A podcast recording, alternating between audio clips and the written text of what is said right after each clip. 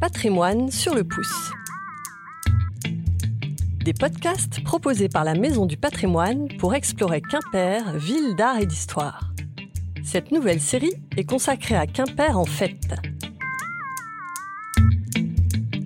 Aujourd'hui, une drôle de tradition autour du roi Gradelon.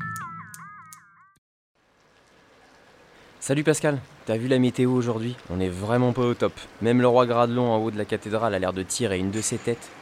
Oui, nous sommes au début de l'automne, et moi je sais pourquoi le roi Gradelon fait la tête. En vérité, il est triste.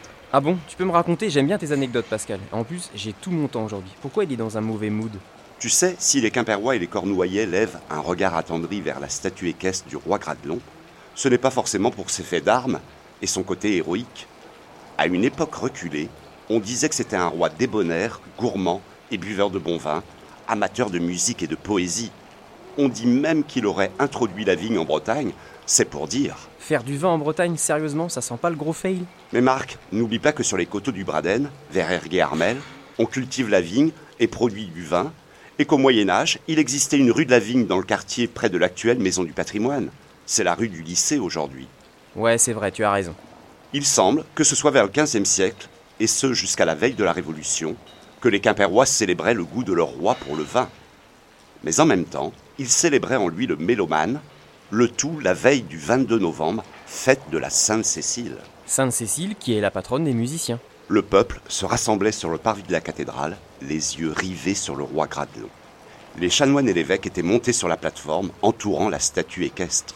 Certains étaient même dans les galeries au sommet des deux tours.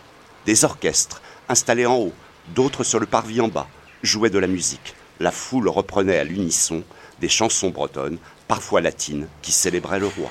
Et c'est tout? Non, il y avait aussi un valet de ville qui se juchait en croupe derrière le roi. Sur la croupe de Morvar, le cheval magique plus robuste et rapide que tous les autres chevaux.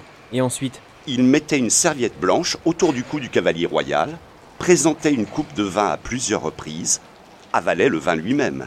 Il essuyait la bouche du roi délicatement avec la serviette et lançait le verre vers la place où se tenait la foule. Validé par la commission de sécurité cette animation C'est super dangereux, non? C'est qu'il y avait une prime à la clé. Un sac d'écus était offert à qui pourrait récupérer le verre intact. Roulement de tambour, hurrah, joyeuse bousculade, rire et une potentielle récompense avivaient la foule. Bonjour la grosse mêlée. Et il y avait des gagnants? Cela ne devait pas être très évident de récupérer la coupe avec le pied intact. J'imagine que certains s'y mettaient à plusieurs et tendaient un drap, que les ménagères ouvraient grand leur tablier, et que sais-je? On ne sait pas si quelqu'un a réussi une fois à relever le défi, mais ce qui est sûr, c'est que c'était un grand jour de liesse, de fête, de bonheur, dans le canton de Quimper-Corentin.